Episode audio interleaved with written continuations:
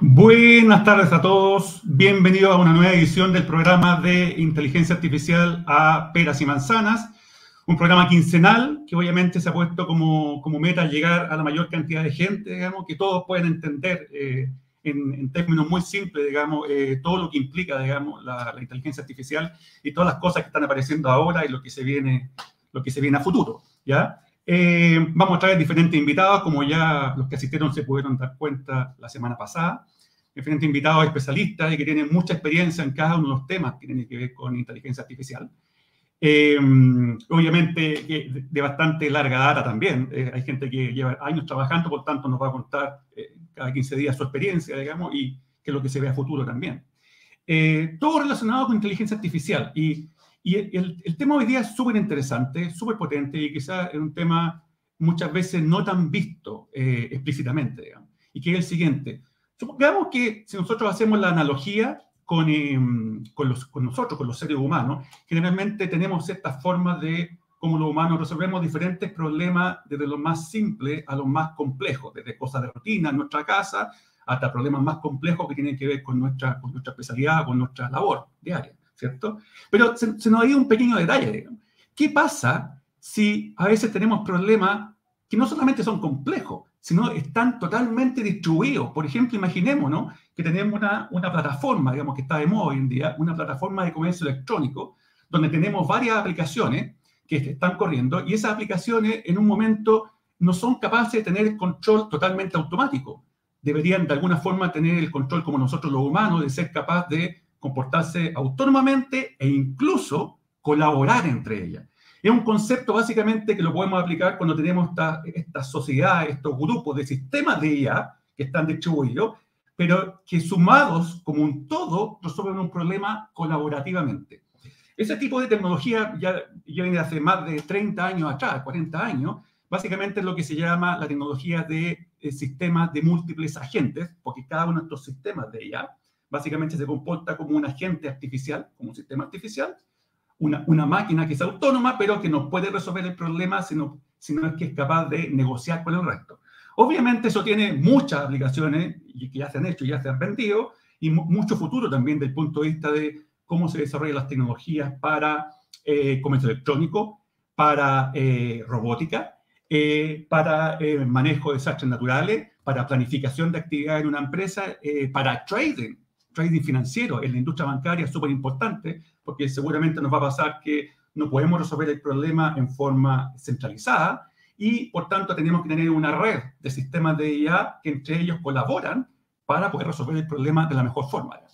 El invitado que tenemos hoy día eh, justamente trabaja en este tipo de temas y en particular con aplicaciones eh, orientadas a la robótica colaborativa. O sea, cómo podemos diseñar y concebir sistemas de robot eh, que tengan incorporado eh, mecanismos de inteligencia artificial, pero con la seguridad que puedan colaborar entre ellos, puedan resolver problemas en forma colaborativa. Y por tanto, ahí empiezan a aparecer otros problemas que antes no habían aparecido. Por ejemplo, máquinas que tienen que negociar, que tienen que conversar entre ellas, ponerse de acuerdo, etcétera, etcétera. Les voy a presentar entonces al profesor Julio Godoy. Eh, Julio es profesor de la Universidad de Concepción hace bastante tiempo es ingeniero informático de la misma universidad y tiene un máster en ciencia de la computación y tiene un doctorado en ciencia de la computación en Estados Unidos, en la Universidad de, de, Montana, Minnesota, si no me equivoco, ¿cierto? Eh, y se especializó eh, dentro del ámbito de la inteligencia artificial en lo que se llama robótica colaborativa, de lo, que es lo que nos va a hablar hoy día. Así que vamos a hacer entrar a, a, Julio. Ahí lo tenemos. Hola Julio, ¿qué bienvenido al programa. ¿Cómo estás? Hola John, eh, muchas gracias, muy bien acá. Eh, muy buenas tardes a todos y bueno, feliz de estar acá, aunque sea virtualmente, y con la oportunidad de poder conversar sobre estos temas tan interesantes dentro de lo que es inteligencia artificial. Gracias, gracias Julio. Bueno, eh, si estaba escuchando un poquito, yo le comentaba a la gente un poco va a hacer esta introducción de este, de este mundo fascinante, digamos, de la inteligencia artificial distribuida, podríamos decir de alguna forma, o colaborativa, y que tiene varias aplicaciones. Tú estás trabajando en general, lleva mucho tiempo trabajando en en cómo desarrollar sistemas de IA que colaboren en el ámbito robótico. Para partir un poco la conversación, para que el resto de la gente que obviamente eh, no sabe de esto pueda entender en simple, ¿de qué se trata todo esto? ¿Cuáles son los principales problemas que hay ahí en general, antes de entrar al, detalle? Claro, como tú dices, eh, mi trabajo ha sido dentro de lo que es sistemas multiagente. Me he enfocado tanto en simulación de robots como en robots reales actualmente, eh, en el problema de navegación. Ya en el problema de navegación, que es lo que nosotros podemos ver todos los días con el tráfico, ¿cierto? Tenemos muchos estos agentes inteligentes o robotitos, ¿cierto? Que tienen que navegar entre posiciones de inicio-destino, donde la idea es que se puedan mover sin chocar, eso es lo básico, pero que también tengan una forma de cooperar para no solamente no chocar, sino ayudarse mutuamente a llegar a destino o no bloquearse por lo menos. Entonces, en ese sentido, lo que hemos estado haciendo con, mis colaboradores es crear algoritmos de inteligencia artificial que les dé a estos robotitos, a estos agentes, la capacidad de utilizar lo que perciben de su entorno para determinar qué movimiento tienen que hacer para beneficiar al grupo completo, no solamente a ellos como agentes individuales. Si, si, tú, Julio, lo vieras acá, porque, porque eso abre una, una, cantidad de posibilidades, digamos, infinitas, de un montón de problemas que se pueden resolver colaborativamente entre sistemas artificiales como los robots. En Chile, por ejemplo, tenemos muchas muchas áreas súper interesantes que son, que son nichos potentes para, para los sistemas colaborativos. Y uno de ellos, por ejemplo, la minería, o también tenemos eh, temas en, en, en, sistemas aéreos, digamos, y un sinfín de cosas. Pero en particular, que, que es un tema súper importante para nosotros como país, en la minería, por ejemplo, ustedes ya han vislumbrado o han estado de alguna forma estudiando cómo se podría aplicar esto, o si sabes de la forma cómo se puede aplicar esto a minería, por ejemplo, que ahí hay otros problemas interesantes de colaboración. Sí, en minería, como en otras áreas también, lo que se suele utilizar, bueno, aparte de tener vehículos que pueden navegar de manera autónoma, ¿cierto? Y que tienen que comunicarse entre ellos para dentro de las excavaciones, también se utiliza mucho eh, la instanciación de sistemas multiagentes en lo que se llaman redes de sensores. Es como tener varias camaritas, digamos, de distinto tipo en estas excavaciones que puedan compartir información que sea de ayuda a la toma de decisiones para estos mismos vehículos autónomos y para las personas que tienen que estar ahí, digamos, en, los procesos mineros en sí. Ok, y en el, caso de, eh, se ha dado con bastante, digamos, eh, se bastante importancia y hace bastante tiempo en realidad también el, em, la, toda esta aplicación de sistemas de IA colaborativo en, en la industria espacial porque yo imagino que hay muchos problemas los cuales obviamente las misiones espaciales no lo pueden resolver de forma centralizada, ¿cierto? hay, hay, hay, problemas interesantes, ¿cierto? Exactamente. Y bueno, por un lado con los, con los problemas actuales como de, los, de, las naves espaciales que están de a poquito saliendo más y también siendo un poquito futuristas si pensamos en que en el futuro cuando la humanidad pueda explorar tanto planetas como sus satélites, ¿cierto? Desplegar ahí robots que puedan eh, explorar de manera colaborativa un, un, un, área del planeta, ¿cierto? Pensemos en el que está en Marte, por ejemplo si tuviéramos varios de ellos, para que no vayan todos al mismo lado o se choquen o busquen información que cada uno puede sacar por sí mismo, la idea es que ellos colaboren para, por ejemplo, abarcar mayor parte del territorio, que uno, uno le avise a otro, oye, aquí encontré algo interesante y puedan acercarse y así colaborar, digamos, para hacer más eficiente el trabajo cuando no puede haber un humano ahí guiando, digamos, a estos robots. Exacto. Y eh, en general, porque muchas veces eh, se, ha visto en la historia de la ciencia y tecnología en general que trabajo de un, eh, de un área, digamos, en, este caso la, sistemas colaborativos, digamos, sistemas de IA que colaboran para resolver problemas, de alguna forma después se pueden los mismos conceptos, los mismos principios aplicar a otras cosas. Digamos, tenemos un montón de temas que tienen que ver con aplicaciones actuales en, no sé, se me ocurre en marketing, yo mencionaba comercio electrónico, etcétera, etcétera. Tú puedes vislumbrar otras, otras cosas donde lo, que están haciendo en esta línea de alguna forma tenga, tenga impacto para, para otras áreas, digamos, que no son las típicas. Claro, no, eso es una buena pregunta. Bueno, porque como explicaba yo, ¿cierto? El concepto de lo que es un sistema multiagente se puede instanciar en todo nivel, o sea, aquí en la, en la universidad, el, el, departamento es un sistema multiagente, ¿cierto? En nuestras familias somos un sistema multiagente, entonces, de cierta forma de estudio, estos sistemas multiagentes nos permite modelar y, bueno, solucionar muchos problemas que surgen en distintos tipos de organizaciones. En particular, una aplicación que a mí me gusta bastante, que es realmente algo incipiente ahora, es el uso de estos eh, sistemas de colaboración y de simulación de sistemas multiagentes para eh, diseñar o estudiar eh, planos de oficinas y em, procesos de evacuación.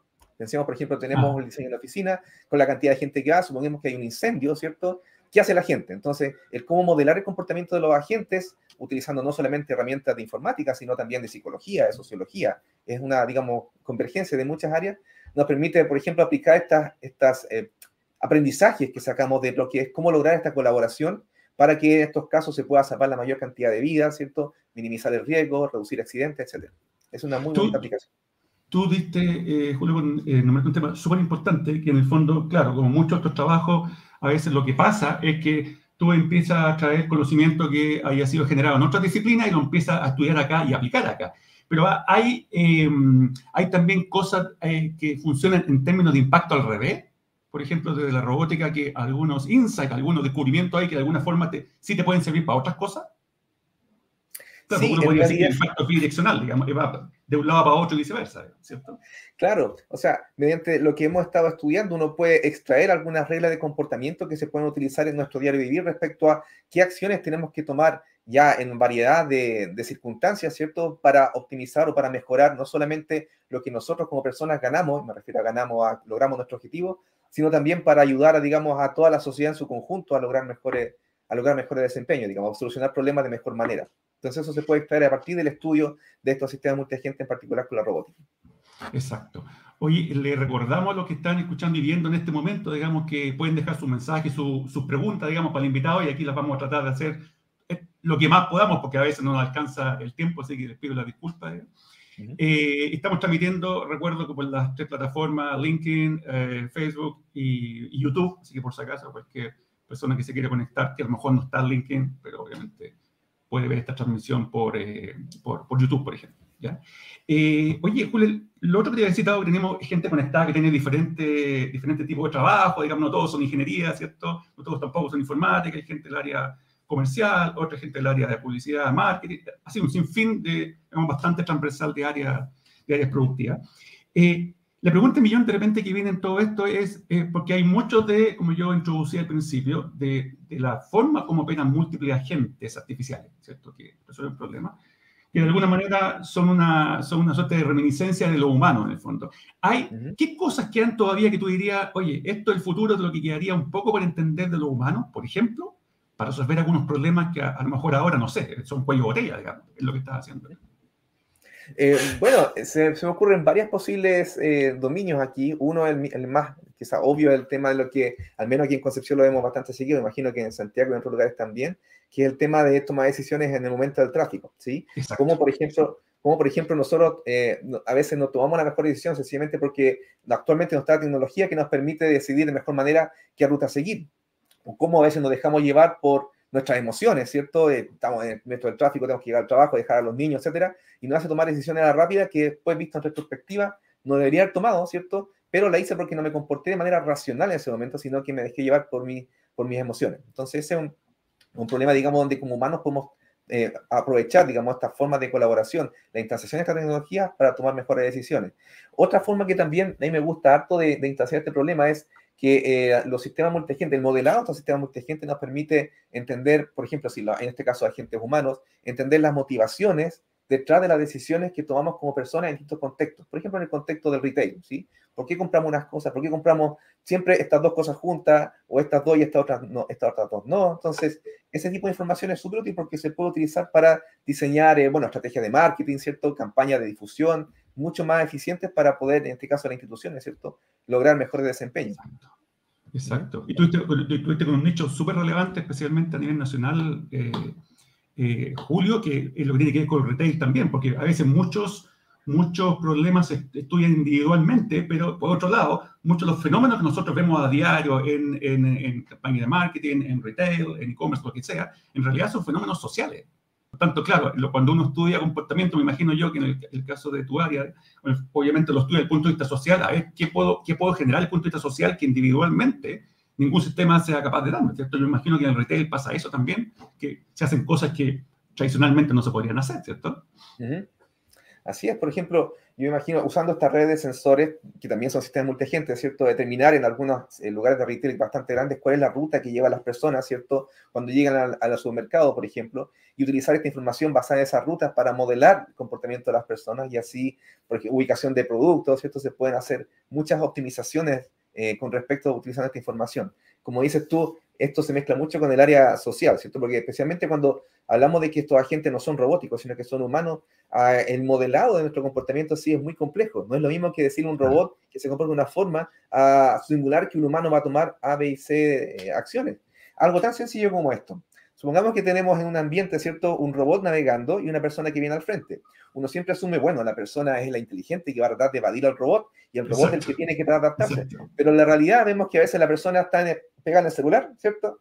Y claramente no va a tomar esa acción. Entonces, ese tipo de cosas son, eh, aspectos que han ido saliendo ahora con la tecnología y que tienen que ser incorporados para que estos robots, por ejemplo, en el caso de los que trabajo yo, puedan tomar decisiones en tiempo real, digamos, no hacer supuestos, sino que capturar todas estas características importantes para tomar, poder tomar mejores decisiones, en este caso para navegación.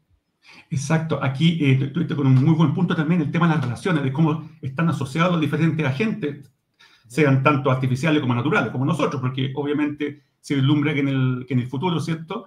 Eh, no solamente interactúen máquinas con máquinas, sino que máquinas con humanos. Por tanto, estaba leyendo un mensaje acá de Alejandra Arboleda que dice algo súper importante, digamos, cómo se rompe el esquema de las relaciones, claro, porque ahora la forma de interrelacionarse humano-máquina cambia totalmente. Yo me imagino también ahí que se empiezan a generar otros problemas en la relación, Julio, porque claro, tú ponías el ejemplo con los humanos que interactúan con un, robot en una cierta aplicación industrial, ¿cierto?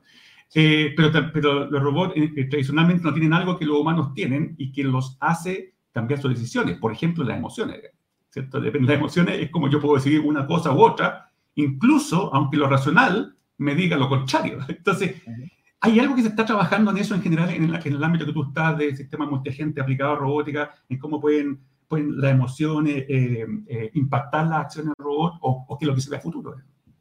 Claro, o sea, una de las cosas que se trabaja es cómo extrapolar a partir de cosas que los robots pueden percibir, por ejemplo, gestos faciales, eh, forma de movimiento, de eso tratar de extrapolar algún estado emocional de la persona para que el robot pueda interactuar con esa persona o con esas personas, ¿cierto? De una mejor manera. Y a eso se utiliza bastante la tecnología de reconocimiento facial, estas cámaras ahora que hay que pueden captar, digamos, forma de persona, ¿cierto? Y utilizar información temporal para poder inferir, ¿cierto? Esta persona está nerviosa, esta persona necesita ayuda, que involucra una área. Y eso también es súper relevante, por ejemplo, en el uso de estos sistemas multiagentes en el área de la salud, y en particular en el área de la salud cuando se trata del cuidado de personas mayores. ¿sí? Eh, lo, que se, lo, que se, quiere lograr ahí es que, por ejemplo, tengamos cuando, porque la, la, población mundial está envejeciendo, todos sabemos, ¿cierto?, a un ritmo muy, muy acelerado, va a haber muchos adultos mayores en un tiempo más, y muchos de ellos quizás van a estar solos. Entonces, para que la familia no tenga que estar yendo, digamos, a cada rato, ¿cierto?, a ver que la persona esté bien, el poder apoyarse en estos sistemas inteligentes para determinar, esta persona se está moviendo más lento que ayer, le costó más levantarse, eh, y eso, ¿cierto?, de comunicarse a la gente, oye, parece que la persona está un poco deprimida, eh, está un poco, no sé, parece que no, no come muy bien, no se comporta muy bien, y así poder tomar decisiones. Entonces, siempre este aspecto colaborativo de la tecnología que no viene a reemplazar al, contacto humano, ¿cierto? Al lazo humano, viene a complementarlo y a potenciarlo. Exacto, y fíjate tú, este un punto que es súper sensible también para nuestro país, en general para muchos países de Latinoamérica, todos los problemas que tenemos en, el, nuestro sistema de salud, aunque obviamente hay, hay un nicho súper importante para, para, para, no solamente incorporar tecnología per se, sino incorporar tecnología que de alguna forma tenga un impacto social importante. Y tú, tú dabas uno de los tantos ejemplos, digamos, que hay para eso. Pero también pensaba, eh, hay muchos amigos que están conectados, digamos, que vienen del ámbito de educación.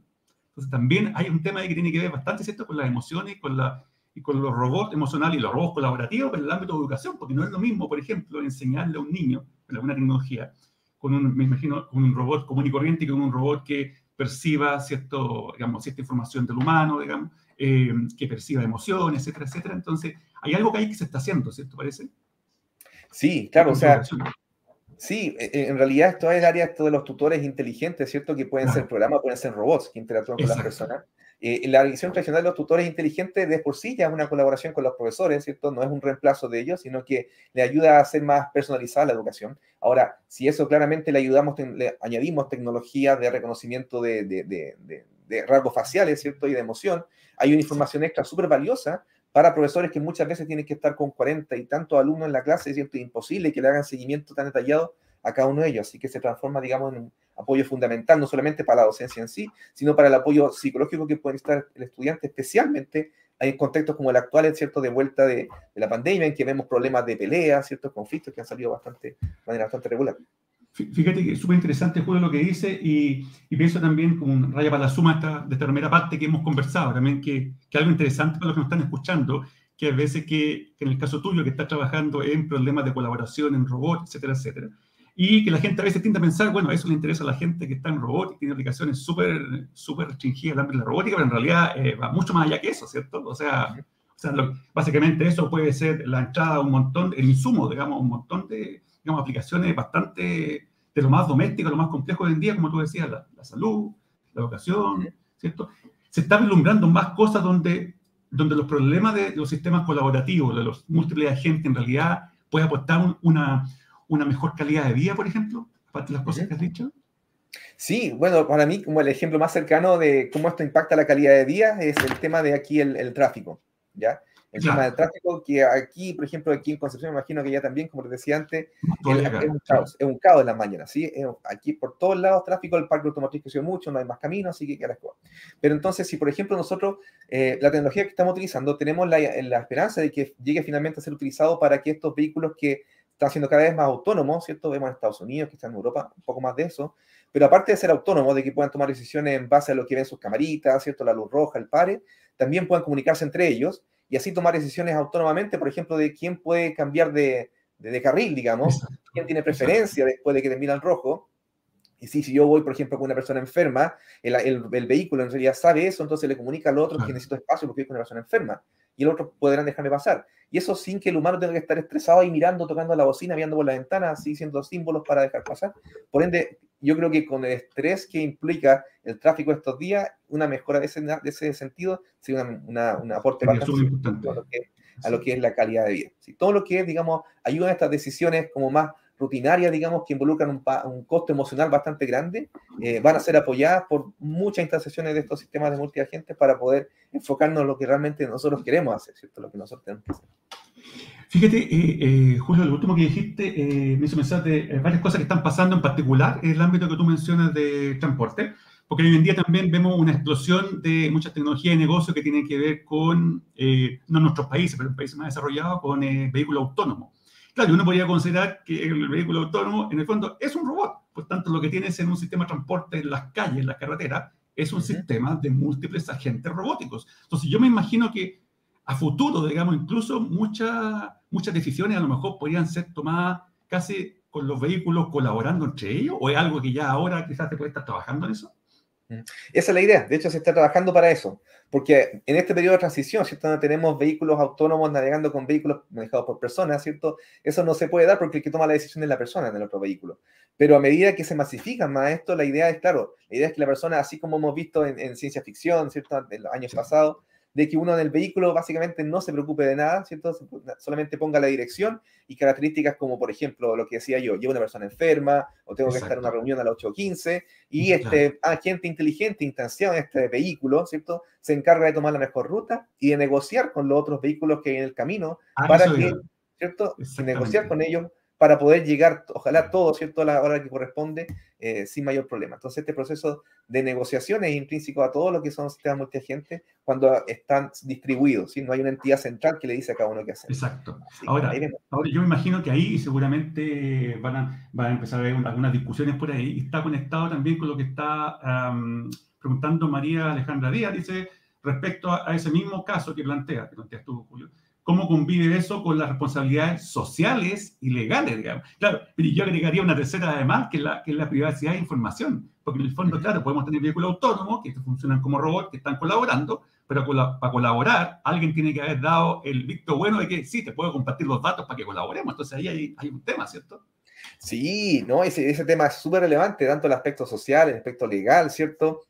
Es súper relevante y por eso es que esto en realidad involucra más que el lado tecnológico sino que es, digamos, una convergencia de muchas áreas. Y ahí, los que somos más tirados del área de tecnología, hay, una, hay solamente una porción que podemos aportar. Pero claramente para determinar esto no basta con que yo, como Julio Godoy o el lado informático, vaya y ubique estos vehículos, todos estos aspectos legales, ¿cierto? ¿Quién tiene responsabilidad? O algo más, por ejemplo, ¿cómo vamos a impedir que, este ejemplo que yo decía, ¿cierto? Que yo y una persona enferma, ¿cómo vamos a asegurar que yo no voy a hackear y voy a decir siempre que llevo una persona súper enferma a punto de morir? Y con eso gano cierta prioridad y llego siempre. No va a faltar, no va a faltar el que de hacer eso. Entonces, con eso ganan las negociaciones, en el fondo. Exactamente. Entonces, hay muchos aspectos ahí que todavía tienen que ir trabajándose. El aspecto de los datos es algo que ha cobrado harta importancia ahora, ¿cierto? De cómo, digamos, yo doy permiso para que mis datos sean utilizados, ¿cierto? ¿Cómo sé yo que se van a utilizar para lo que yo quiero y no va a terminar en la base de datos de otra empresa que empezar a mandar correo?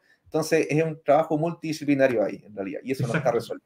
De hecho, me acuerdo que el año pasado, eh, si no me equivoco, el, el, el eh, hombre de negocio, digamos, Elon Musk, eh, había, había planteado algunas cosas que tenían que ver eh, un poquito que iban más allá de los vehículos. Él tenía la empresa Tesla, Motors y había planteado, de hecho, eh, con el fin de, que los vehículos puedan colaborar, por ejemplo, toda la información la compartieran en una nube. Claro, lo que pasa es que eso está supeditado a que todos estén de acuerdo que la información se puede compartir, digamos, y hay, información obviamente que puede ser que puede ser bastante sensible, ¿cierto? Entonces, como dices tú, no es tan, parece que queda apto para hacer, no es tan, no es tan simple. Pero relacionado también a lo que pregunta eh, María Alejandra, eh, Julio, especialmente con el ámbito legal, fíjate que empieza a aparecer una cosa interesante, porque en el caso de sistemas colaborativos, como el que estás trabajando tú en robótica todas las aplicaciones que hemos, que hemos conversado, la responsabilidad como está resolviendo un problema colaborativamente, la responsabilidad se diluye, en cierto sentido, ¿cierto? ¿No? Entonces, ¿qué pasa ahí con los aspectos legales? Por ejemplo, apliquémoslo al caso de los vehículos que tienen que ponerse de acuerdo y coordinar para mejorar el, tráfico, etcétera, etcétera, o, hacer pasar una ambulancia que iba. ¿Cómo se, maneja, se manejará eso? Porque obviamente establecer responsabilidades legales hay un poquito más complicado que si fuera un vehículo autónomo individual, ¿cierto?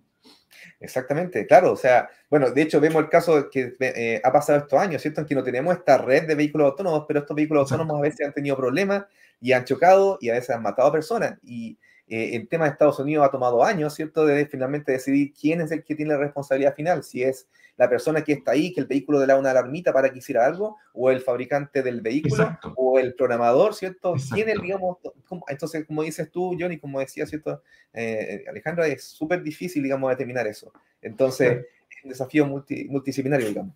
Claro, que además encima cuando le agregan lo multi, hay múltiple, ahí se complica más, digamos, porque, porque como te decía, eh, la, toda la responsabilidad de un montón de aspectos, no solamente lo legal, se diluye. Si algo pasa que fue resultado de la red de vehículos que estaban negociando, bueno, ¿quién tiene la responsabilidad si pasa algo negativo, digamos? Entonces, claro, cuando, cuando ya hay problemas suficientes cuando hay un, un, accidente con un vehículo autónomo, que, que, todavía no hay mucha claridad quién es el responsable final, yo me imagino que ahora si es una red de vehículos autónomos, eh, eh, triplemente más complicado establecer responsabilidades, ¿cierto?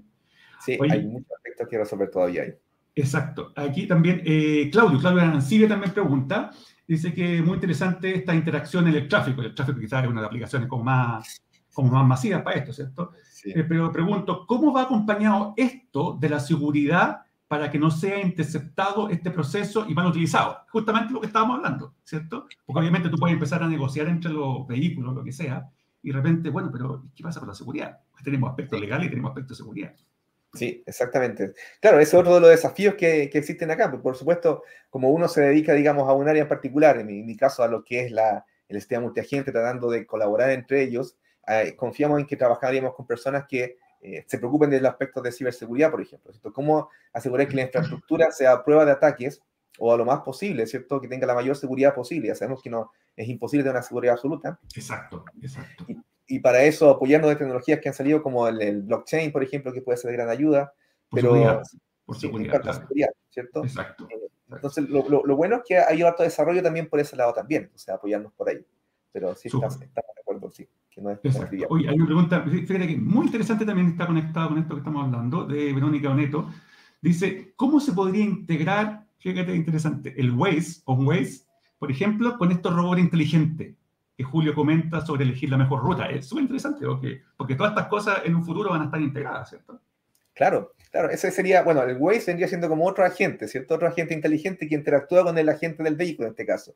Y este agente del Waze le provee al agente de vehículo la información que ha sido compartida por los otros vehículos en sí, y al mismo tiempo el vehículo, ¿cierto? Con, su, con sus radares, con sus camaritas que le permiten ver alrededor, puede realimentar al Waze, ¿cierto? Para que también se dé ayuda al otro. Entonces, se crea, digamos, una, una, red como la que tiene Waze actualmente, pero con mucha más información, utilizando todas las posibilidades de, percepción de cámaras que tienen los, vehículos. Una colaboración, básicamente. Se me ocurre eso también, un poco relacionado con la pregunta de Verónica, eh, Julio, que, que claro, porque uno cuando empieza a hablar de estas cosas, de que necesita sistema de lo que sea, comercio electrónico, retail, lo que sea, transporte, que te tienen que colaborar autónomamente, etcétera, etcétera, que muchas veces alguien puede pensar, oye, pero una feroz infraestructura que se requiere, pero parece que dimos con el palo del clavo que hay infraestructura, entre comillas, por ejemplo, de percepción, de sensores que ya está construida. Por ejemplo, el mismo Waze que, digamos, que decía Verónica, no hay para qué reinventar la rueda, ya la tenemos. Por tanto, podemos usarlo eso como, como posible sistema de percepción de, de, de los vehículos y nos ahorramos un montón de trabajo, me imagino, ¿cierto? Claro, la idea es apoyarse entonces con esta infraestructura existente, con las aplicaciones que ya hay. Como, dices, como dices tú, ¿cierto? La idea no es reinventar la rueda a partir de cero, sino aprovechar todo esto que es existente para complementarlo con lo que, digamos, podría hacer la capacidad de Claro, con, la nueva. Eh, fíjate que aquí le agradecemos, estaba conectada Alejandra AG, no sé el apellido, desde Guayaquil, Ecuador, así nos están viendo desde Ecuador también. Y también hace un comentario súper interesante, dice que todo esto, eh, en el fondo también, según como lo ve ella, persigue transformar a la mínima intervención humana escalando los diferentes niveles de riesgo. Fíjate, otro elemento más, otra dimensión, el riesgo. Claro, todo esto lo que vamos haciendo en vez que las personas se, se preocupan de negociar, que a veces puede tener un riesgo inherente, me imagino en el caso, por ejemplo, de sistemas productivos como la minería, que claramente ahí el tema de la seguridad de, los trabajadores es, claro. Eh, hay un tema también de reducirla, digamos, a lo mínimo la intervención humana, ¿cierto? ¿Cómo se ha trabajado en eso en general? Claro, la idea ahí es tratar de em, automatizar algún nivel de la toma de decisiones de los humanos, ¿sí? Cosas puntuales, ¿sí? Como por ejemplo el caso del tráfico, para volver al mismo ejemplo, ¿cierto? El tema como de cómo hay cambio de carril, ¿cierto? ¿Qué se quiere tomar? Pero decisiones de alto nivel, la idea que en lo posible, ¿cierto? Lo que sea crítico, eh, dejarla, dejarlo a lo humano, en este caso, el dónde quiero ir, cuál es mi objetivo, todo eso finalmente seguiría siendo parte de lo que es la toma de decisiones humanas, pero eh, el aporte de los sistemas inteligentes aquí es, claro, minimizar el riesgo producto de estas decisiones, digamos, iterativas, repetitivas, eh, digamos, que, que, como decíamos anteriormente, no afecta no solamente en la tarea en sí, sino afecta a nuestro estado emocional y, y propaga, digamos, a todo nuestro, nuestro vivir para los que va a pasar, que llegan después de estar una hora en taco. ¿sí? Exactamente. Oye, aquí también nos comenta Chimica, Sicureza, Chimica, eh, no sé de dónde, ahí, después que me diga por los mensajes. Dice, gracias por la invitación, eh, tengo dos preguntas. La primera, eh, ¿cómo podría aplicarse la IA, me, me, imagino el contexto que estamos hablando, distribuida colaborativa, en la seguridad de procesos químicos? Esa es la primera. Interesante. Porque hay un tema de seguridad de, de tratamiento de elementos, digamos, un montón de tareas a nivel nacional e internacional que son, que son críticas, digamos, especialmente, por ejemplo, si está, tienes que manipular, no sé, eh, cosas que están dentro del ambiente de una, de una planta eh, radioactiva, o sea, tiene, unas situaciones como súper sensibles. Entonces, ¿cómo, ¿cómo esta la colaboración puede ayudar en todo eso también? Sí, o sea, para ese tipo de, operaciones, por ejemplo, quizás cabe dentro del contexto, en el caso de las centrales nucleares, por ejemplo, lo que pasó en, Japón o lo que puede pasar en otros lugares del mundo, ¿cierto? Eh, el hecho de que en esos casos la idea es reemplazar a las personas en todas estas tareas que sean riesgosas, o sea, con la pregunta anterior, y ahí hay sistemas robóticos que puedan hacer la misma tarea, ¿cierto? Que tengan sensores, eh, digamos, que sean capaces de percibir, por ejemplo, niveles de algún tipo de componente químico, ¿cierto? Y que por ende pueda advertir a las personas, oye, no se acerquen más, digamos, porque aquí el, nivel de este componente está bastante, bastante alto. Todo lo que es manipulación de componentes químicos se puede automatizar en los que son robots, ¿sí? Y eso no necesariamente involucra robots que aprendan a mover, sino que pueden ser robots telemanejados nomás. Fíjate como lo que pasa muchas veces también en la medicina. ¿Sí? Lo que pasa en la medicina también, que tenemos estos robots, aquí en Concepción tenemos un robot y me gusta poner chaya la cosa, pero es básicamente un sistema teledirigido para hacer, por ejemplo, una intervención quirúrgica. Y eso va a ser un, tremendo apoyo. Pensemos, por ejemplo, el caso de las minas de carbón, ¿cierto? Donde a veces llevan el pajarito delante que avisaba, es algo así, pero generalizado, ¿cierto? Y, por ejemplo, por, supuesto, llevado a más tecnología que puede apoyar. Exacto. Oye, eh, también me toca esto, digamos, de muy de cerca estaba pensando también un problema que, que, que, tiene un nicho comercial bastante interesante aquí en Chile y en otros países también actualmente, que tiene que ver con los drones. Tenemos un montón de aplicaciones de seguridad, cierto control de los eventos, ¿cierto? la industria forestal, el tema de los drones. Pero ahí los drones, porque uno puede pensar que, claro, los drones tienen sus propias aplicaciones, muchos de ellos, digamos, eh, aplicaciones de visión, etcétera, etcétera, pero tienen su límite. Porque claro, porque tienes un humano que está controlando, el tema con el humano que está restringido por el humano mismo, por la expertiza a veces, y además por la distancia. Por tanto, ya va a llegar un momento que tú ya has pasado de eso y ya no puedes controlar al dron. Y si tienes un área muy grande de, vigilancia eh, a nivel de incendios forestales, por ejemplo, o sea, ahí yo me imagino que hay un rol súper importante para los sistemas colaborativos robóticos, ¿cierto? ¿Qué se ha hecho? De, de todas maneras, o sea, en el área, en el área forestal yo he visto desarrollos en los cuales como dices tú, en vez de tener así un dron que la persona, deje una persona, ¿cierto? De abajo y si se le cayó la red, por ejemplo, se metió el dron, no hay que ir a buscarlo. La idea es aquí tener como redes de drones y que por un lado se comuniquen entre ellos para cubrir, por ejemplo, un área bastante amplia y que sirva, por ejemplo, para ver estados de, la, de cómo están, digamos, los cultivos, posibles problemas de incendio, si alguien ve como la con cámara, ¿cierto? Infrarroja o otro tipo que puedan ver la temperatura está muy alta aquí, puede haber un incendio y así atacar de manera preventiva esa zona, ¿cierto? Revisarla antes de que ocurra algo como también formar redes para mantener cierto grado de supervisión por parte del humano. O sea, pensemos, drones que se quedan no revisando el área, sino que se quedan entre medio, ¿sí? Para mantener esta red de comunicación. Y hay todo un área que trata de hacer de lo que hacer es mantener esta red de sensores conectados. ¿sí? Donde el desafío es qué tanto puedo alejarme yo para no perder esta comunicación. Entonces eso también se, se utiliza. Y, Julio, volviendo un poquito, eh, de ahí vamos a retomar algunas preguntas interesantes también que están apareciendo. Eh, volviendo un poquito a lo que tú estás haciendo, fíjate que con todo el, eh, un montón de aplicaciones y de impacto que tiene esto, digamos, en la vida, en la vida cotidiana, eh, surgen, me imagino, otros temas interesantes también que quizás son, son, son problemas abiertos. Por ejemplo, si tiene un sistema, tal como haciendo la analogía con los humanos, si tiene un sistema de múltiples agentes, eh, ¿qué pasa con las capacidades individuales? Generalmente lo estás viendo como que el sistema colaborativo es tal que cada elemento tiene las mismas capacidades o son capacidades diferentes, por tanto te arroja otros problemas. ¿Qué, ¿Qué, es lo que se está haciendo en particular, por ejemplo, en el ámbito de la robótica? Sí, bueno, el mejor caso ahí es que tú asumes que todos, las, todos estos robotitos son iguales, porque bajo ese supuesto tú puedes decir, bueno, mis capacidades son un, un, digamos, un espejo de las capacidades del otro, y por ende eso ayuda mucho en lo que es la predicción de comportamiento. ¿sí? Yo sé lo que va a hacer este otro robot, aunque quizás no me lo comunica bien, pero yo sé sus capacidades, por ende sé cómo va a tomar las decisiones. Y eso es como lo más, lo más común. Pero lo que se está mostrando ser más útil en muchos ámbitos es tener estos sistemas multiagentes denominados heterogéneos, es decir, que tienen diferentes capacidades. ¿sí?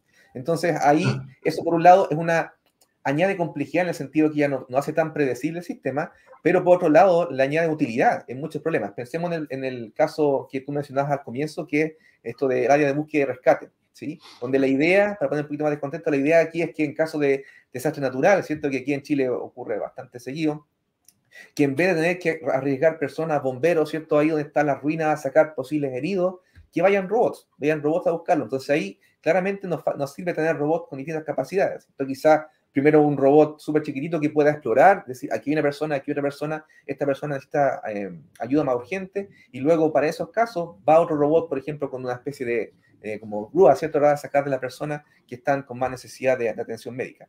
Entonces, hay de los dos tipos, claro. los dos tienen sus complejidades y los dos tienen sus aplicaciones también en distintas, distintos ámbitos. Perfecto. Ahora, eh, lleguemos al ámbito que le interesa también a muchas personas que están en los ámbitos más, en los rubros más comerciales, por ejemplo, del, retail o del comercio electrónico en general. Supongamos que, obviamente, eh, está esta tecnología que te es capaz de eh, tener sistemas que colaboren y negocien, por ejemplo, para comprar cosas, para vender cosas, etcétera, etcétera.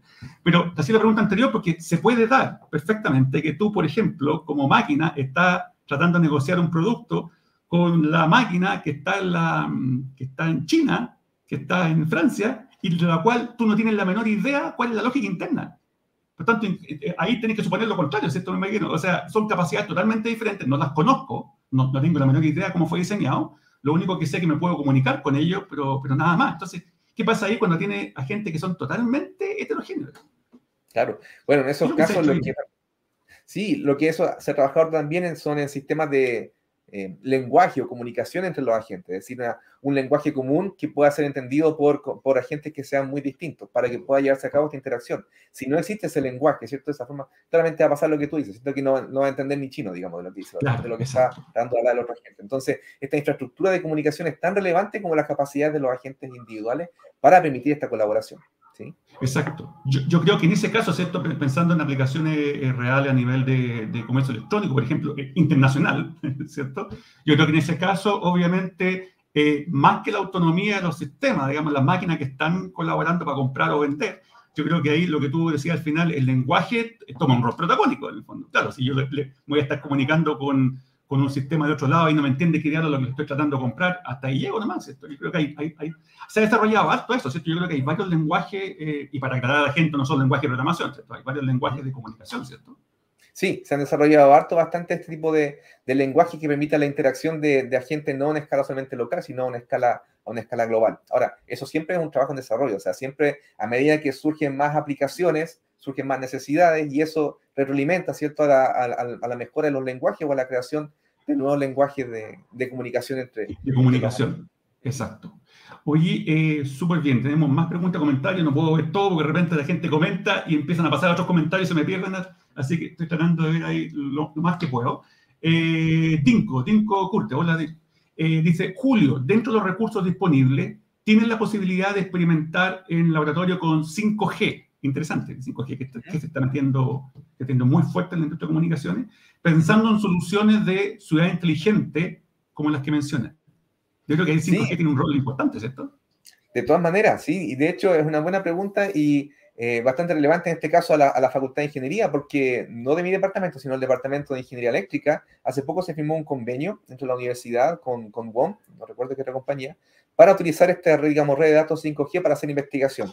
Y aquí estamos profundizando la investigación, de hecho yo estoy colaborando con ese colega para poder incorporar a futuro, digamos, ese tipo de comunicación entre los robots en sí. Una de las cosas que queremos hacer es, por ejemplo, tenemos robots aquí en la facultad, robots móviles, pero también tenemos robots que son fijos, ¿ya? Y la idea es poder tener alguna especie de interacción con el robot remota utilizando redes de datos de alta velocidad, ¿sí? Que impliquen que no tenga que estar ahí presencialmente con el robot y que va a ser útil, por ejemplo, en caso de Dios no, no, quiera que pase, pero caso de la pandemia, ¿cierto? Que esos robots quedaron botados, claramente nadie iba a venir a la facultad a trabajar con eso y ninguno de los colegios que puedan hacer visitas o interesados querían también venir.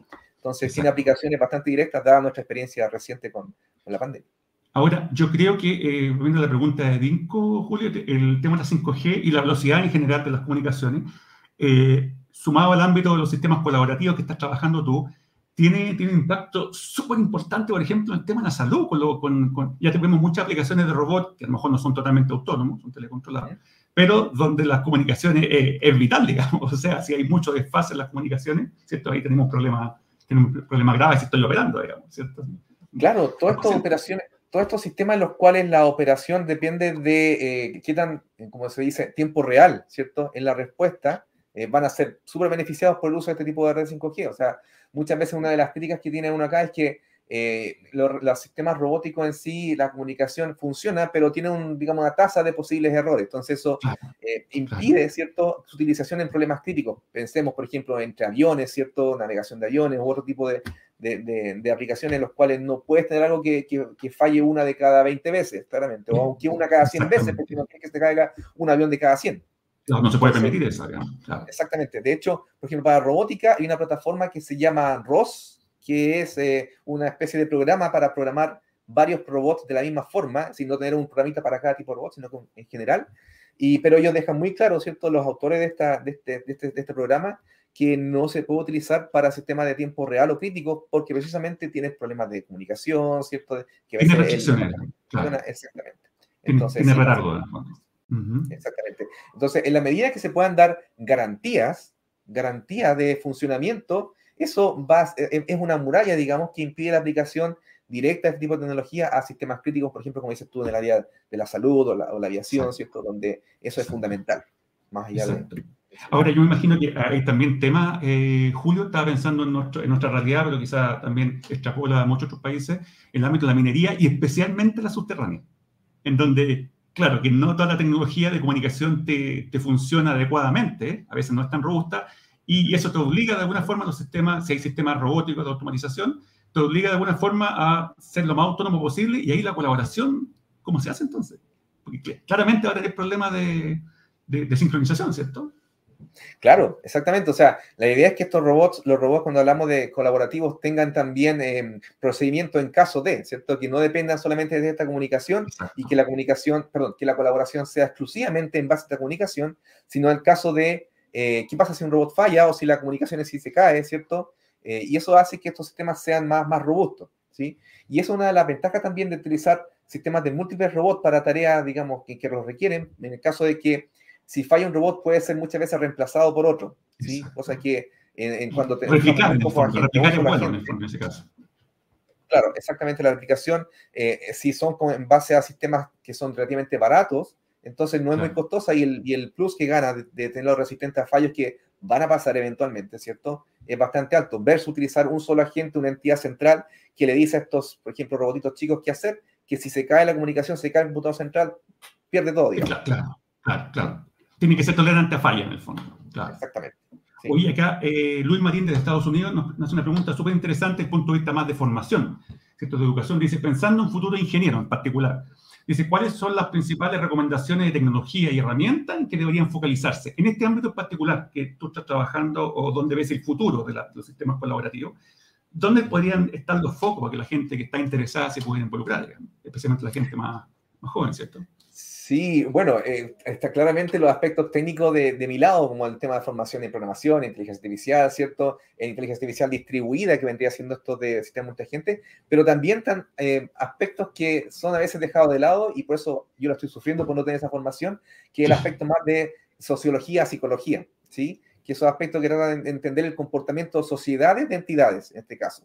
No solamente de un robot o de un sistema inteligente en sí, sino cómo se colabora cómo, porque hay, quizá hay muchas lecciones que se pueden sacar de nosotros como sociedades humanas, ¿cierto? Nuestro comportamiento, pero que yo soy ignorante al respecto porque no tengo esa formación. Entonces tengo que ir a especialistas que digan cómo lo hacen actualmente. Ah, ya, esto es la forma actual. Entonces, formación que incluya ese tipo de, de, digamos, especialidades, de cursos, va a ser, es súper, digamos, súper bien aprovechado. También, por supuesto, todo lo que es manejo de redes, porque para colaborar, como decimos, es muy necesario las redes, ¿cierto? De, de, seguridad también, todos estos aspectos, digamos. Sociología, digamos. Psicología, Exactamente, sociología, psicología. Digamos, poder hacer una malla considerando todos estos elementos. y bueno, y por supuesto, estamos hablando de sistemas inteligentes eh, que puedan tomar decisiones críticas, así, así que formación en ética, también que muchas veces... Además, súper importante. Formación en ética es fundamental, porque dado el potencial que tiene, no solamente lo que trabajo yo, sino que en general la inteligencia artificial es un martillo, pero un martillo con una capacidad gigantesca. Entonces, es súper crítico que quienes nos formamos en esto lo ocupemos para el bien, ¿sí? No para, para nuestro propio... No para se puede prestar para otro propósito. Claro, y eso no, no, solamente en el sentido de que yo puedo optar entre un, entre un, proyecto A que va a matar, un proyecto B que va a curar, sino que pensemos en investigadores que tienen, por ejemplo, muchas responsabilidades y llega la empresa armamentista y dice, mira, aquí tiene usted este cheque, no va a necesitar hacer nada más el resto de su vida, tiene una mansión, si nos coopera con esta cosita. ¿sí? claro, decisión de ética. Exactamente, es el tema de la ética. Sí. Eh, súper interesante, Julio. Eh, Mauricio, Mauricio Ramírez, aquí de Chile, dice algo que ya había, habíamos tocado de alguna forma indirectamente. Dice, respecto a aprovechar todo lo que la tecnología eh, de inteligencia artificial nos puede entregar, actualmente con la IA se puede hacer integración con servicios cloud eh, en el caso de la robótica en general, porque hablamos en, el, en, particular con el tema de transporte, vehículos autónomos, cuando se podían comunicar, en el caso de la robótica se está usando también, o se tiene pensado usar las nubes como un mecanismo también de, para compartir información entre los diferentes robots o las aplicaciones que sean, o hay temas de seguridad que todavía los tiene medio alejados. Sí, o sea, temas de seguridad siempre, siempre han habido y creo que siempre van a haber. Eso va a ser, digamos, una, una constante evolución. Pero sí, o sea, de hecho hay un área que se llama robótica de la nube, se conoce más como ah. cloud robotics, Claro, Robotics donde la idea es que, claro, que estos robots funcionan por su conexión, digamos, a, estos, a esta infraestructura de la nube, no a tener local. Y eso es útil cuando tenemos, eh, bueno, todos estos casos en los cuales los agentes están demasiado distribuidos especialmente, entonces yo no los puedo controlar en base solamente a mi red local, sino que necesito que, que, accedan, ¿cierto? Aquí, en Argentina, en Brasil, ¿cierto? Ciertos recursos eh, compartidos, en otras partes. Claro, exactamente, acceso compartido, sí. Entonces, ahí es, todo un área, es todo un área de Cloud Robotics. Que hay un área dedicada a eso, digamos. Sí, Así es. Súper. Hoy aquí tenemos a otro auditor ahí, Bruno, el Gorriaca, dice, hola Julio, interesante. ¿Qué formas tienes de colaborar con empresas en investigación y desarrollo, eh, test, pruebas, desarrollo de prototipos? Porque un poco lo que estás haciendo tú, bueno, para que le explique a la gente, digamos, cómo estás colaborando con diferentes actores. Sí, bueno, eh, el lado de colaboración con empresas aquí en la universidad lo hacemos a través de la, la unidad de negocio del departamento, ya que se llama la unidad Data Science, donde las empresas llegan que tienen algún problema, algún requerimiento, y nos transmiten a los docentes del departamento, digamos, cuál, digamos, qué capacidades más necesarias para hacer esta, esta colaboración. También ofrecemos capacitaciones, tenemos un diploma de inteligencia artificial que va a partir en un mes más. De hecho, postulaciones abiertas. Aprovecho para hacer publicidad. Aprovechamos para hacer publicidad. Aprovecho para hacer publicidad, sí. Así que el lado de la colaboración con empresas está dando cada vez más a través de la unidad de negocios de la, de la universidad. Ok. Eh, eh, a Bruno, digamos, le comunicamos cualquier cosa, que se contacte con Julio. Julio tiene su página en, LinkedIn, pero lo googlea fácilmente y encuentra la información de contacto de la Universidad de Concepción. Así que ahí Julio está abierto a, colaboraciones como ya han sido ya en nuestro ámbito. Em, también, eh, claro, aquí este es un tema también que hablábamos. Leonardo Pino, de, de Chile, dice, la naturaleza ya tiene muchas cosas resueltas. Es súper interesante. Entonces la pregunta, claro, efectivamente en inteligencia artificial hay muchas cosas que han sido avance producto de la comprensión de la naturaleza, digamos, ¿ya? Eh, tanto en aprendizaje automático y otras áreas, digamos, eh, en el lenguaje también. ¿Qué pasa ahora en la robótica colaborativa? ¿Qué, qué, en los últimos años es lo que el, área que tú trabajas ha, estado trabajando que uno dice, ah, pero que esto era, era inspiración de la naturaleza que está resuelto, pero que nos cuesta, yo me imagino que nos cuesta un montón resolverlo artificialmente, ¿cierto? ¿Qué cosas hay que te están traspasando a poco? Eh?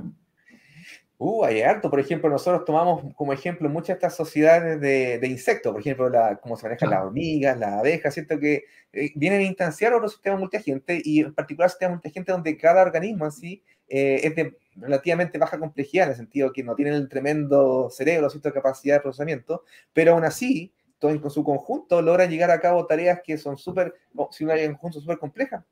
Entonces, muchas veces lo que, una de las lecciones aprendidas ha sido, por ejemplo, que esta comunicación, cuando a veces no se puede llevar a cabo directamente, se realiza afectando el entorno. Entonces, por ejemplo, en algún tipo de organismo biológico se dejan muestras, se dejan algunos elementos en el entorno que sirven como comunicación entre los agentes y que les permiten a ellos organizarse, cuando la comunicación directa, por ejemplo, no es posible.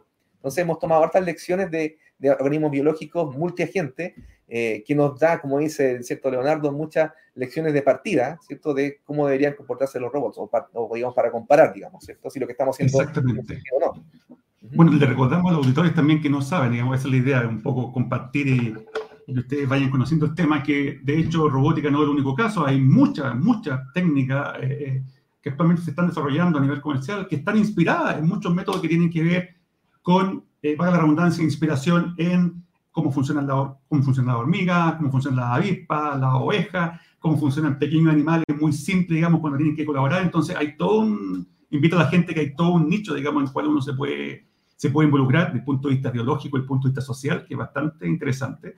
Y se complementa con lo que tú decías, Julio, de lo que preguntaba eh, Luis Marín con respecto a la formación que requeriría ingeniería. Y no solamente, rayo para la suma, lo que tú decías es no solamente ingeniería, sino conocer algunos aspectos, sociología, psicología, que es súper importante para estudiar los modelos, eh, de comunicación humana, etc. Y, y cuántas cosas, de, digamos, de, los diferentes ecosistemas naturales, digamos, que donde tenemos un montón de, un montón de inspiración. Oye, ya, ya, estamos ya un poco, ya se nos ha hecho súper corto el tiempo, eh, han habido bastantes preguntas interesantes. ¿eh? Eh, queríamos, eh, básicamente en estos minutos que quedan, eh, Julio, que más o menos comenten en general en qué tipo de, temas estás trabajando actualmente, en particular en el ámbito de, la robótica colaborativa. A lo mejor creo que tenía algún, algún ejemplo por ahí cerca de tu, cerca de tu escritorio. Sí, de hecho, bueno, hace poco a través de un proyecto Fondesit estamos tratando de mejorar los algoritmos que utilizamos para que la, la, navegación entre estos vehículos, o sea, cómo se mueven, ¿cierto?, sea más inteligente. ¿En qué sentido? Yo previamente había trabajado mucho de esto en simulación, ¿ya? Entonces era bastante conveniente porque yo veía la pantalla, ¿cierto? Tenía un conjunto de robots simulados, y ellos se movían, ¿cierto? Y llegaban a su objetivo. Pero todo lo que es el traspaso de simulación a mundo real es súper desafiante, va a ser súper desafiante, por un lado. Entonces, por ejemplo, consideraciones como el hecho de que eh, los robots, los sensores fallan, ¿cierto? Los motores no giran a veces, eh, dependiendo de la superficie, que la percepción de los robots, que yo en simulación yo asumía que yo sabía que Pedrito estaba aquí porque yo sé que está ahí. Aquí tengo que ver y reconocer, parece que eso que está ahí es Pedrito, pero parece que no. Claro. O si, cambia la iluminación del lugar, ya no está Pedrito. Mágicamente o sea, ya, no puedes suponer que, para uno dice, no, obvio que está, solamente que no lo veo. Pero no, Exacto. ya no puedes suponer que eres omnipresente, que tienes control de todo en el fondo. Claro. Claro, entonces todas este, estas consideraciones que no se habían simulación han probado a ser súper, súper desafiantes.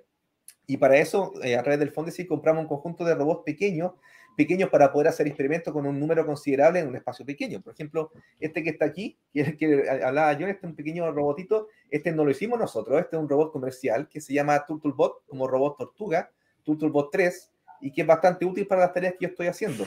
Si puedo un poquito mostrar un, poco los componentes, esto que está acá arriba, no tiene cámara, no tiene cámara, pero esto que está acá arriba es un sensor láser. ¿Qué quiere decir? Que con esto tira, digamos, un láser alrededor y así sabe cuándo está cerca de un, eh, de un obstáculo. Y eso va girando, siempre va girando, girando.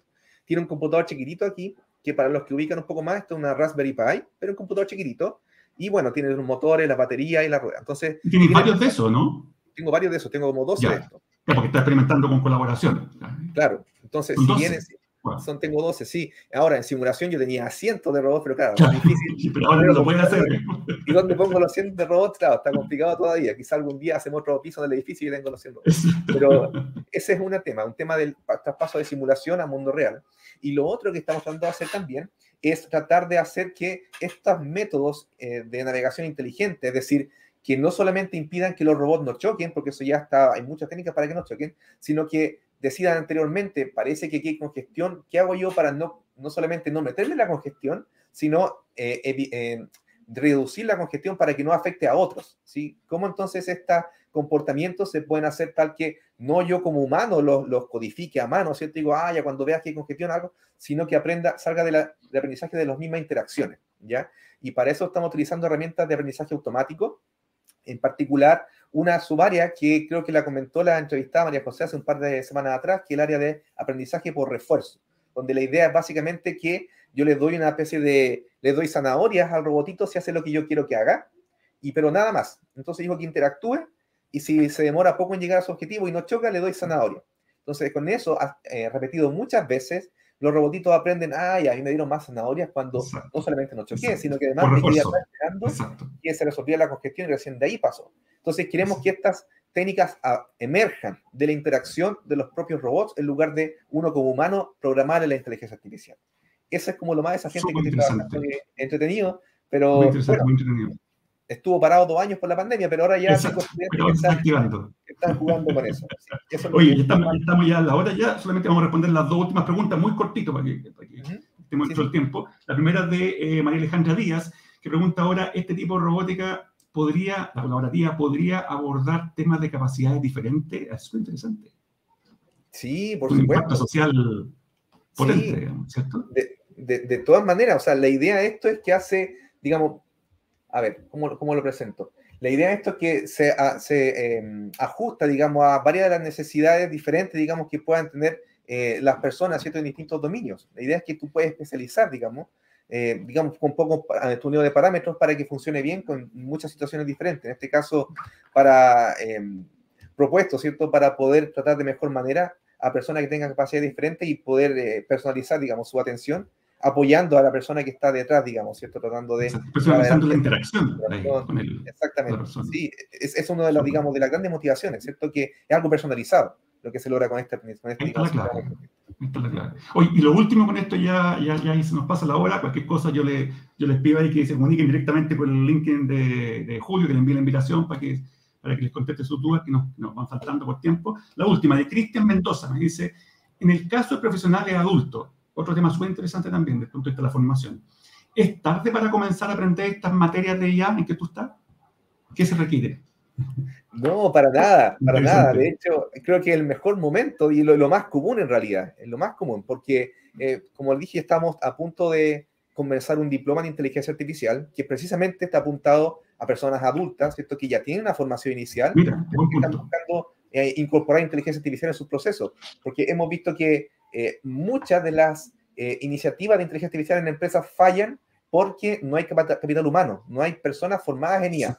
Y, con experiencia, además, con muchas experiencia, veces. Con experiencia. Entonces, la idea de este diploma es aportar a la formación de personas que ya tienen un, un título, ¿cierto? Están haciendo algo, aportarle el lado de IA, porque creemos que esa combinación de conocimiento de un dominio, de un problema, más el lado de IA, es la mejor combinación actual, ¿sí? Más que, digamos, alguien solamente formado en IA que no conoce los dominios de aplicación tiene que aprenderlo. Del resto, alguien que ya es formado y le suma conocimiento ya es mejor. Así que yo digo, eh, hay eh, cursos, diplomas como el nuestro que ofrecemos que parte dentro de un mes, y así como hay varios otros programas, hay, vamos a proponer un bajista a partir del próximo año que puede, pueden ser accedidos con facilidad. ¿sí? O sea, no, para la suma de eso es que no solamente que se podría, o sea, está, está la, está la oportunidad y están todos los recursos para que, para que gente incluso más senior, digamos, eh, pueda, pueda meterse en estos temas. Eh, oye, te agradezco bastante, Julio. Ya estamos ya en el tiempo, ya la, eh, la hora se nos hizo súper corto. Hay, hay más preguntas. Darko, ahí seguramente tiene alguna pregunta relacionada con el, con el, con el diploma o el comentario. Ahí que se lo haga llegar a Julio. Y no era el tiempo ahora para no pasarnos. Te agradezco, Julio. Muy, muy interesante eh, el, el, tema, obviamente, y, y de, muy, de mucho interés para la gente también. Uno se da cuenta por las preguntas. Eh, es algo obviamente con mucho futuro, así que yo creo que la gente vislumbra ya a esta altura que esto es algo que tiene impacto para muchas cosas, no solamente robótica propiamente tal. Así que te agradezco bastante y, y para el resto de la auditoría, y bueno, eh, ya hemos finalizado el programa de hoy. Eh, lo invito en dos semanas más, vamos a tener otro invitado también interesante, digamos, hablando de diferentes temas de inteligencia artificial, eh, a Pere y Manzana, obviamente como el, la ley motiv de este, de este programa, digamos, para que todos lo puedan entender, estén preparados, vengan con las preguntas, tratamos de hacer lo mejor posible, responder a todo, pero hay veces que, que, no nos da el tiempo, ¿ya? Así que gracias a todos, gracias a todos por la participación, gracias nuevamente Julio y nos vemos en dos semanas más con otro interesante invitado. Adiós, nos vemos. Muchas gracias, John, muchas gracias a todos. Chao, chao, Julio. Bien. Saludos a todos. chao. chao.